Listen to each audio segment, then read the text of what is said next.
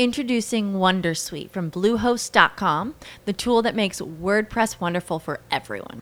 Website creation is hard, but now with Bluehost, you can answer a few simple questions about your business and goals, and the Wondersuite tools will automatically lay out your WordPress website or store in minutes. Seriously. From there, you can customize your design, pick your brand colors, and add blocks. No custom theme or coding required. You'll get content suggestions that you can keep or revise, and with Yoast SEO built in, we automatically help you get found in search engines. From step by step guidance to suggested plugins to an AI powered help bot. Our built in tools make WordPress wonderful for everyone. Maybe that's why Bluehost has been recommended by WordPress.org since 2005. Whether you're a beginner or a pro, you can join over 2 million Bluehost users. Go to bluehost.com slash Wondersuite. That's bluehost.com slash Wondersuite.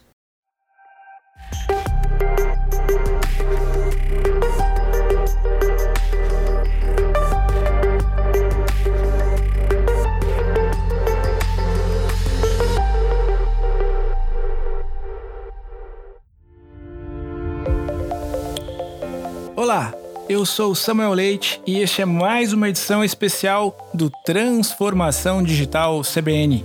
Com a pandemia do Covid-19, muitas editoras e meios de comunicação tiveram de acelerar projetos de conteúdo digital para amenizar os prejuízos. Esse cenário dobrou a participação do livro digital nas receitas das editoras em 2020. Mas no Brasil, o consumo de livros digitais ainda representa cerca de 11% das receitas. No primeiro dia de maio, comemoramos o Dia da Literatura Brasileira. E para falar sobre o mercado literário, e-books e audiobooks, eu convidei Rodrigo Basso, que é do portal Leitor Cabuloso, faz os podcasts Perdido na Estante Pindorama e Covil de Livros, além de também ser um dos co-criadores da hashtag o podcast é delas, um movimento bastante importante dentro da podosfera brasileira. Rodrigo, como você percebe o hábito de leitura aqui no Brasil? Eu percebo que ele, perto dos outros tipos de hobby e de atividades de lazer ou atividades comuns que as pessoas fazem no tempo delas livres, ele é uma prioridade bem baixa aqui no Brasil. A gente percebe que os leitores não são um número comparado assim com a maior parte dos outros países, inclusive países aqui da América Latina mesmo. O Brasil nunca desenvolveu um hábito de leitura muito grande, né? A gente lê um, uma média de dois livros, mais ou menos, por habitante por ano. Né? Isso é bem baixo, considerando mesmo gente que está próximo daqui da gente, que lê mais livros, né? Acho que a Argentina lê mais, a Uruguai lê mais, né? São, e são países aqui bem próximos. E a que você atribui isso? Quer dizer, essa baixa quantidade de leitores aqui no Brasil, em relação, sobretudo, à América Latina, como você colocou, é um bom parâmetro, né? São os nossos vizinhos, eles estão aqui perto. Então, em tese, a gente teria algum tipo de similaridade do ponto de vista de hábito. Mas por que, que a gente tem uma distância tão grande entre o número de quantidade, digamos assim, de livros que o brasileiro costuma ler por ano em relação a, por exemplo, o exemplo que você citou, que é bastante interessante, dos leitores argentinos? Eu acho que é por conta, principalmente, de uma questão cultural, que a gente associa muito leitura a estudo e que estudo é uma coisa chata. Existe um. meio que um. Como Darcy Ribeiro fala, tem um projeto para sucatear a educação no Brasil que, que quer colocar pra gente que isso não é uma coisa interessante. É coisa de, sei lá, de elite, né? Estamos aí agora com a taxação dos livros, né? Falando que só rico lê, né? Então, você tem uma questão de não colocar para a população no geral, uma questão de pertencimento a esse mundo de leitura e de estudo. E aí isso acaba afastando, porque eu mesmo, várias vezes na escola, fui zoado por estar lendo livro. Porque falar, ah, isso é coisa de. Né, tipo, de quem não tem que fazer. Vai viver a vida, né? Não tem essa expressão? É. Para, sai dos livros, vai viver a vida. É um absurdo. Como se você não estivesse vivendo ela ao ler um livro, Sim. ao estudar, aprender alguma coisa a mais sobre isso, né? Então, eu acho que colocou muito uma cultura meio que de estigmatização do que é estudar, do que é ler, e aí as pessoas acabam não aderindo tanto. É, eu acho perfeito essa comparação entre a obrigação dos estudos versus a, a oportunidade de se entreter lendo um livro, ou mesmo de se estudar, né? De fato, isso é muito presente aqui no país. Eu queria migrar o nosso papo um pouquinho para uma outra camada, digamos assim, de absorção de conteúdo que vem recorrentemente e nos últimos anos ganhando força, que é o livro eletrônico, né? Que é o e-book. Por que, que, ao seu ver, também é, o brasileiro também não aderiu às tecnologias dos livros eletrônicos e mais recentemente aos audiobooks, né, que são também outra forma aí, digamos, de distribuição desse tipo de conteúdo. Por que, que a gente mais uma vez está distante do resto do planeta em relação a esses hábitos? Eu acho que primeiro é uma questão de acesso. Você imagina que o, livro hoje, ele impresso, o livro físico, ele já está completamente pronto para você fazer o seu consumo. Quanto que o e-book ele precisa de algum dispositivo para fazer essa leitura. Algum leitor, ou um, um Kindle, um Kobo, ou o que mais for. E aí com isso você já gera um outro gasto que ele é bem maior. Você consegue comprar hoje livros bem baratos, né, por 5 reais, 10 reais, mas você não consegue comprar um leitor por isso, um leitor de livros digitais. Né? Você vai ter que pagar aí facilmente 150, 200 reais. Isso já coloca uma barreira, mostrando que isso é um quinto do salário mínimo, para você conseguir ter acesso à maior parte da população para isso. Uma primeira barreira que você tem, além, claro, que eu acho que a falta de divulgação, isso ter chegado há pouco tempo, no Brasil e tudo mais, mas acho que uma das coisas principais é isso, porque se eu tenho um livro físico, por exemplo, Samuel, eu posso pegar e te emprestar ele. Sim. Se eu tenho um e-book, eu não posso te emprestar ele. Né? Eu teria que emprestar meu aparelho inteiro para você com todos os meus outros livros que estão lá dentro. Então, também tem isso, porque muito da leitura nossa que a gente tem hoje, principalmente por uma questão de acesso, ela vem de empréstimos, de biblioteca, de livros na escola. Então eu acho que o e-book ele coloca, pela questão do leitor, ele coloca essa barreira para ter acesso a ele. É, faz sentido. Hoje, é, além, como eu mencionei aqui no início do nosso papo, além dos e-books, dos conteúdos digitais que podem ser consumidos, enfim, apreciados nesses e-readers, a gente também tem o audiobook, que em tese tem um formato de distribuição até mais simples, uma vez que ele pode se valer de um componente que esse sim está na mão de quase, quase não, de parte importante da população brasileira, que são os celulares. Qual é a principal diferença hoje de um, um leitor de físico ou de, uma, de, um, de um device, né, de um dispositivo físico para se acompanhar e apreciar uns livros virtuais, né, os e-books, os livros digitais, e para se ouvir, por exemplo, um audiobook?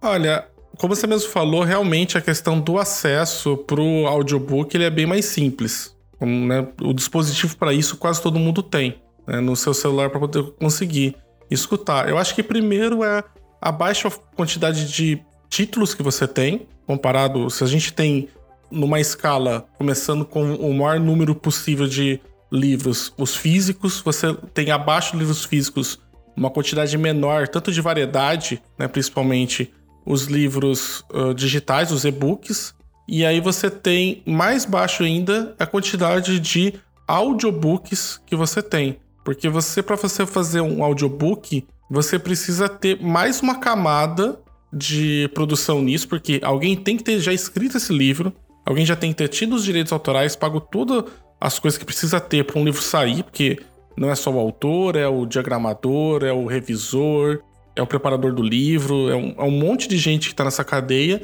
Você ainda tem que ter as pessoas que vão trabalhar para a leitura desse livro para fazer o audiobook. Então você tem mais um processo aí. Né? Então, acho que isso acaba colocando bem menos possibilidade de você fazer esses audiobooks por conta desse, dessa etapa a mais que tem. E aí, isso como quase tudo que a gente vê, como tem uma nova maneira de consumir algum conteúdo, ela demora um pouco para você conseguir fazer o público conhecer e se adequar a isso. Por exemplo, eu mesmo nunca consegui me valer do audiobook. Eu tentei, eu não consigo acostumar a conseguir colocar, mesmo sendo um apreciador de podcast, eu não consigo me concentrar na leitura, né, no audiobook. Eu acabo, acho que, me perdendo, porque a vantagem do áudio é que você permite que você consiga ir fazendo outras coisas. Eu acho que aí, quando eu vou ali no audiobook, eu acabo me distraindo com alguma outra coisa que, que acontece e eu perco aquela, aquela passagem, né? Então, eu não consegui muito adequar o meu, a forma de consumo, né, a forma de prestar atenção e e qual que é o hábito que a gente teria que ter para consumir o, o audiobook.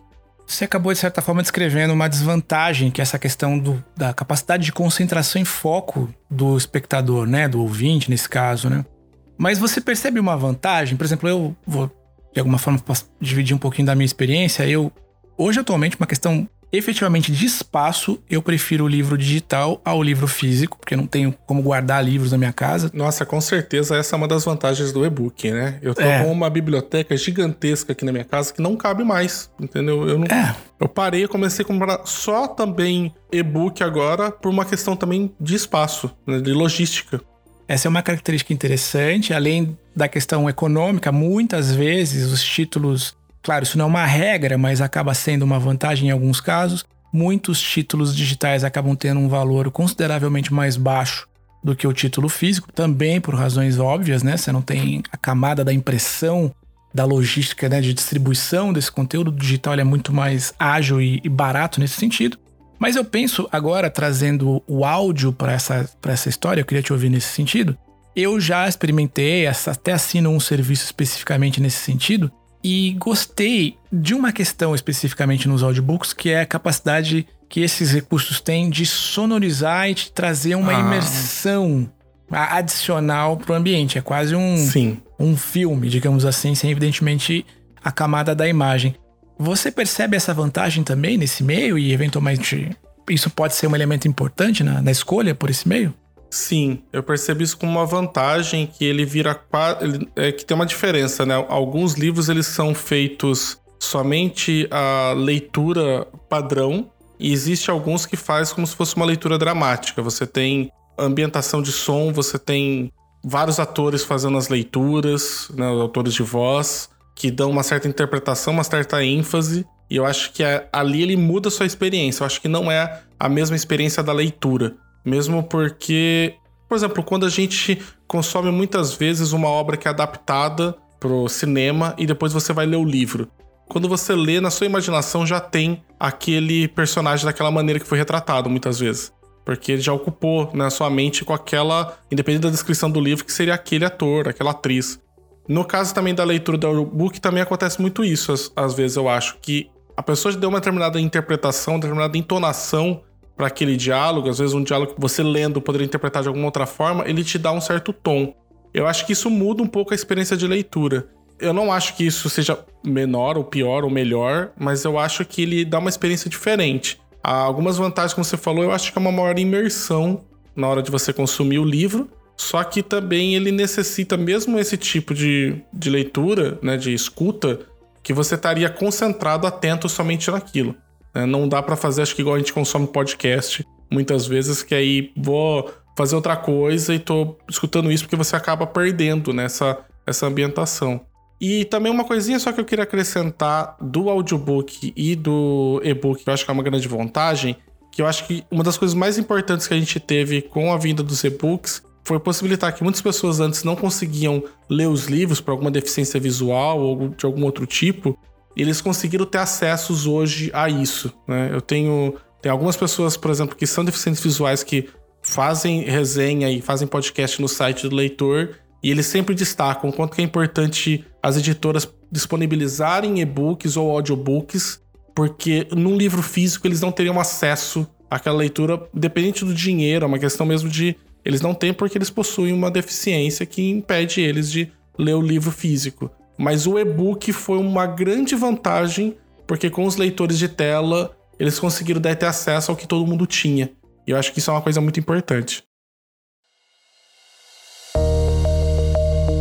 Uma das coisas que a gente também conversou aqui, e na verdade foi um pouco do, do início de, do, do, meu raciocínio em relação aos dois modos, né? Do modo do modelo, digamos, físico, distribuição de conteúdo, e do modelo digital é justamente que existe uma grande diferença econômica entre elas, né? Muitas vezes, como eu mencionei, de novo, com a ressalva de que isso não é uma regra, mas acaba sendo é, muitas vezes percebida, que os meios digitais acabam sendo mais baratos do que os meios físicos. E existe uma modalidade adicional, sobretudo nesse momento novo que a gente vive, onde a gente consegue ter esses canais de distribuição de conteúdos via streaming, via Netflix, Spotify, enfim, que são plataformas que distribu acabam distribuindo conteúdo específico para alguns dos meios.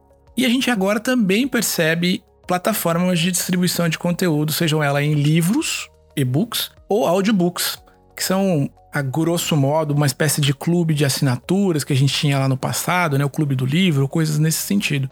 Como é que você percebe essa nova modalidade, digamos assim, de consumir esses conteúdos e, e o que, que é de fato isso, até para a gente poder explicar um pouco mais para os nossos ouvintes? Eu acho que é uma tendência que a gente está tendo no modo geral hoje e não só nos livros, mas em quase todo o restante, que tá, tá vendo uma tendência de você mudar o consumo para ser um produto para um consumo de ser um serviço. Então a gente pensa que hoje muitos de nós, por exemplo, tá, hoje está migrando de vez de você ter um carro, você contratar serviços de Uber, de outras formas, ou compras compartilhadas, alguma coisa assim, porque você só desfruta daquele serviço, porque você não quer ter o produto exatamente. Com o audiobook e os e-books, ele, eu acho que esses clubes de assinatura, como você tem, por exemplo, o Kindle Unlimited da Amazon, que você tá, na verdade, agora mudando esse ramo de um serviço. Eu não quero ter um livro, eu quero ler um livro. Então eu não preciso comprar o e-book. Eu posso fazer um processo de assinatura que vai me permitir ter um acesso a uma gama enorme de títulos que permite que eu, durante o período de tempo, usufrua de ler algum daqueles ali. A gente já tinha, na verdade, esse sistema antes, chamava-se biblioteca. A maior parte das pessoas parece que esquece disso. E hoje você tem no meio digital isso. Você paga um, um período de tempo e eu não vou ter o livro em si, mas eu vou ter direito ao acesso ao livro ou ao audiobook para conseguir desfrutar nele naquele período. Eu acho que isso é uma tendência hoje de fazer, mesmo porque a gente antigamente precisava comprar para você ter esse acesso. Existia muito sebo para você revender e refazer, porque o hábito de releitura é muito pequeno né, no, no, Brasil, né? No modo geral, né? Isso a gente, tipo, tem muito livro para ler e a gente tem pouco tempo. Não dá para ficar relendo os mesmos. Então você vai querer novas experiências. Então eu acho que esses clubes de assinatura, inclusive a maior parte dos audiobooks, eles vendem por clubes de assinatura também. Paga uma mensalidade e você tem direito a ter acesso àquilo lá no período. Acabou a mensalidade, aquilo é removido do seu dispositivo, você não pode mais usufruir do serviço, por exemplo, de escuta do, do audiobook. Eu acho que isso é um meio, inclusive, para baratear, como você falou, né? Então, você tem, pelo preço normalmente que você pagaria de um livro normal, você tem uma assinatura por 30 dias para conseguir ler diversos títulos, que dependendo da sua velocidade de leitura, você vai ler dois ou três livros daí no mês, ou escutar dois, três audiobooks no mês, que vai acabar saindo mais barato do que você comprar ele uh, à parte, né? Comprar se cada um à parte. Então eu gosto muito desses tipos de sistema. Eu acabo não aderindo muito a eles por conta de que eu, a minha velocidade de leitura é menor e aí muitas vezes não vale, não vale a pena. Mas para quem tem uma frequência de leitura maior, eu acho que ele é muito mais interessante do que fazer a compra do livro em si. Uma outra coisa que vem surgindo bastante nos últimos anos é essa ideia do financiamento coletivo, né? A gente meio que absorveu o termo do inglês, né, o crowdfunding, né? E isso vem já lá atrás, na verdade, ele já era um, um tipo de mecanismo que favorecia muito o desenvolvimento de projetos, muitos deles ligados a livros e quadrinhos e a cultura pop de maneira geral, né? Como é que você vê esse cenário é, de financiamento coletivo para obras relacionadas a e-books, livros físicos, audiobooks para os próximos anos?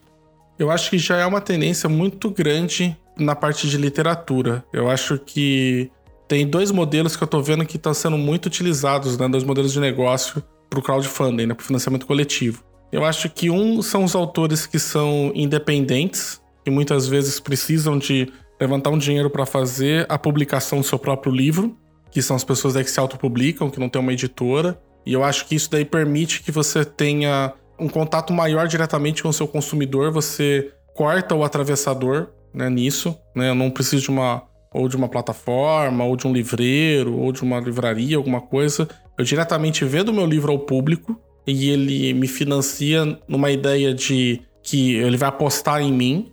E eu acho que isso é benéfico para ambas as partes, tanto para quem está produzindo quanto para quem está consumindo, porque eu já fiz vários financiamentos coletivos de livros e a maior parte deles sai mais barato ou vem com mais coisas do que se eu comprasse o livro depois de pronto. Né? Fora que ele virou também um modelo de negócio de engajamento do público. Existe uma coisa que as pessoas hoje que tem muito grande na internet que elas querem fazer parte. quase tudo que a gente tem hoje na internet ele gira em torno de uma criação de comunidade. Eu quero fazer parte de um grupo, eu quero estar junto com determinadas pessoas para conquistar um objetivo. E o financiamento coletivo me coloca isso. Todos nós vamos ter que ajudar um pouquinho de dinheiro para aquela sair. E você acaba meio que fazendo um processo de gamificação muitas vezes, né, que acaba engajando mais, né, os sistemas de teoria de jogos, de recompensa, né? Eu vou falando pessoal, conforme alcançando as metas, vai liberando mais coisas para todo mundo, então fica aquela coisa, não, vem, contribui, porque eu quero que você ajude, porque se a gente conseguir alcançar a meta X, vai vir junto com um brinde tal, um marcador tal, ou vai vir assinado, ou vai ser entregue numa capa dura, né? Então você acaba meio que engajando o público muito mais. Inclusive, as editoras perceberam isso e muitos livros que estão saindo por editoras, eles estão disfarçando a, o financiamento coletivo, na verdade, fazendo uma pré-venda através desses financiamentos. Então o livro já iria ser publicado e sair de qualquer forma, mas você tem garante o acesso à primeira remessa, vamos dizer, a primeira edição dele, né, a primeira remessa de livros, através da compra do financiamento coletivo, que lhe dá também muitas vezes algumas vantagens. Né? Tem, pode ter acesso a um autógrafo, acesso a artes exclusivas, acesso a alguma produção de algum conteúdo, como uma live ou uma conversa com a autora ou com o autor daquele livro, que aí você acaba também engajando o público para conseguir um objetivo. Olha, a gente quer fazer essa pré-venda, você vai ter o livro antes, num preço muitas vezes não menor, mas que como vem mais coisas, você acaba fazendo valer mais o seu dinheiro e você engaja a galera para criar uma comunidade em torno daquilo ali. Tem vários financiamentos que saíram ultimamente de sucesso, de pessoas que tinham condições de fazer a própria produção daquilo sem intervenção de terceiros, mas que utilizaram isso para conseguir alavancar depois as vendas. Rodrigo, você já trabalha há muitos anos escrevendo resenhas de livros, avaliando autores consagrados, além de, evidentemente, mostrar escritores menos conhecidos para o público. E vem acompanhando nesse tempo todo as mudanças no cenário literário. Como é que começou esse trabalho, essa paixão aí de escrever especificamente sobre literatura? Começou que eu fiz um curso de letras, né, pela Federal da, de São Carlos, né, pela UFSCar. Eu gostava já bastante de fazer, trabalhar com literatura e queria inclusive ser professor, mas não me não me adequei muito à profissão, mas eu gostava muito de falar de literatura sempre. E aí, indo para a internet, acabou tendo esse espaço, assim, já que eu não vou tratar isso em sala de aula, vou eu quero continuar produzindo ainda sobre isso de alguma forma. E aí a saída foi fazer a. Na verdade, comecei mais com os podcasts que eu tenho. E aí depois daí veio esse convite para fazer parte do Leitor Cabuloso, que já era um site que já existia. E hoje daí eu coordeno uma equipe com nove resenhistas pro leitor que a gente produz resenhas uh, toda segunda, quarta e sexta. Já há alguns anos, né? O leitor vai fazer 11 anos esse ano. Então veio de querer falar sobre isso, né? Eu acho que o caminho do livro ele começa com o autor né? O Antônio Cândido, né, um crítico literário que eu gosto muito, que ele fala que existe um, um trinômio que é o autor, a obra e o público. Para a literatura existir, precisa haver esses três. E eu acho que daí o papel depois do público, ao, além de ler o livro e consumir isso, para fechar essa cadeia, eu acho que precisa acho que um pouco além. Eu queria conseguir falar também sobre aquilo que eu tinha lido, incentivar outras pessoas a lerem, apresentar outros livros para outras pessoas. Bom, nesses tempos que vivemos, a gente não pode ignorar as redes sociais, né? É um elemento que mais do que está no nosso dia a dia, já incorporado no nosso dia a dia, acaba sendo uma ferramenta muito grande de divulgação, de conexão com os leitores e com o público editorial e vice-versa. E aí vem nesse meio tempo também percebendo-se um crescimento curioso do que está se convencionando chamar de bookstagrams e booktalks, que é basicamente a possibilidade que alguns autores, enfim, algumas pessoas que gostam de conteúdo relacionado à literatura e tudo mais, estão se valendo do Instagram e do TikTok para divulgar esses conteúdos, né? Seja a resenha, enfim, seja enfim, o interesse por algum tipo de conteúdo. Como é que você avalia esse crescimento desses meios que, em tese, não são tão parecem não serem tão aderentes ou adequados, como é que a gente vê esse crescimento aí curioso dessa forma de, de distribuir ou de promover a leitura nesses espaços aí tão diferentes? Eu acho muito bom.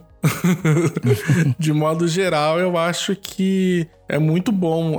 As redes sociais, de uma certa forma, elas vieram para além do princípio básico de conectar pessoas, as produções de opiniões, o que a gente tinha, elas foram saindo de outros locais, né, dos sites, dos blogs, dos canais, para ir para rede social por conta imediatista que a gente está tendo hoje.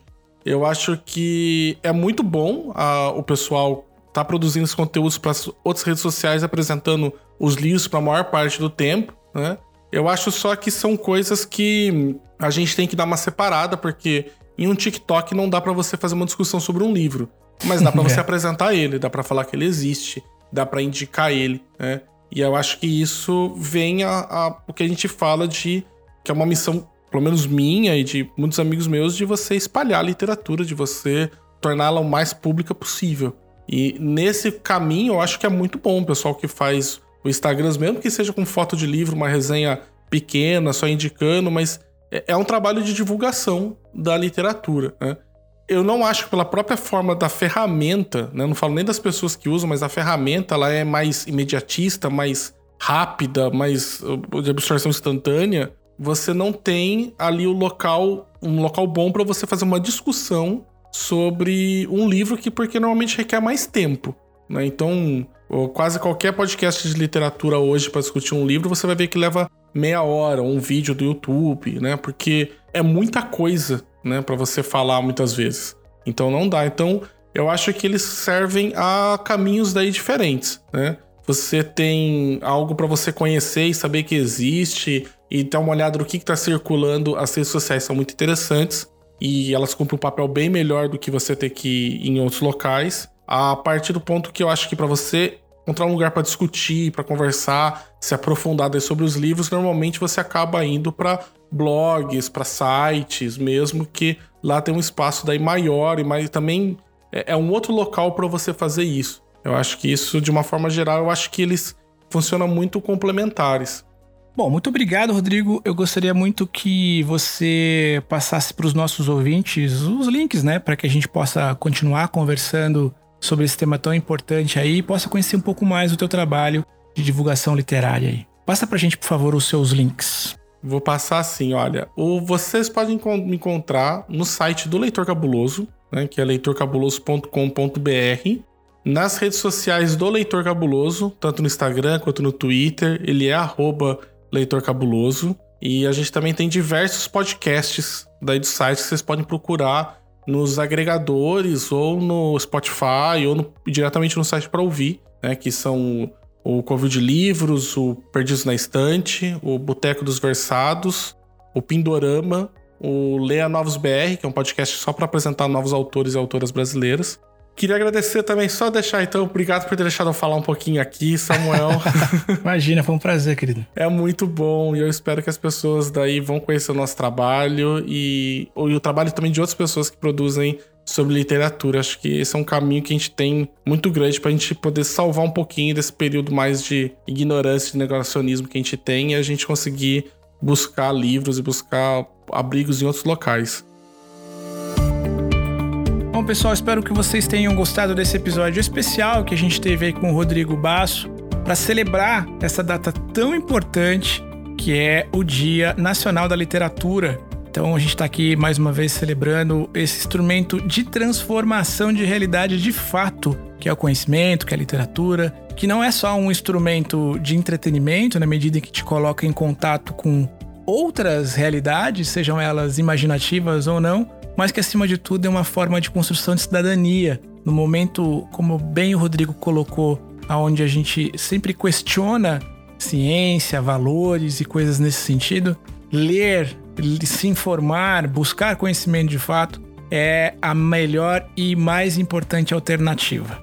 Como eu sempre falo, cuide dos seus, sobretudo nesses dias. Fique bem e até a próxima, pessoal. Tchau.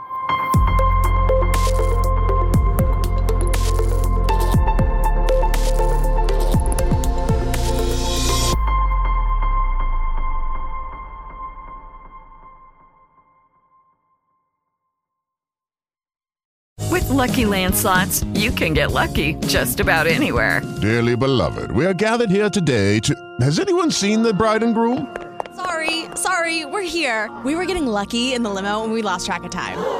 No, Lucky Land Casino, with cash prizes that add up quicker than a guest registry. In that case, I pronounce you lucky. Play for free at LuckyLandSlots.com. Daily bonuses are waiting. No purchase necessary. Void where prohibited by law. 18 plus. Terms and conditions apply. See website for details.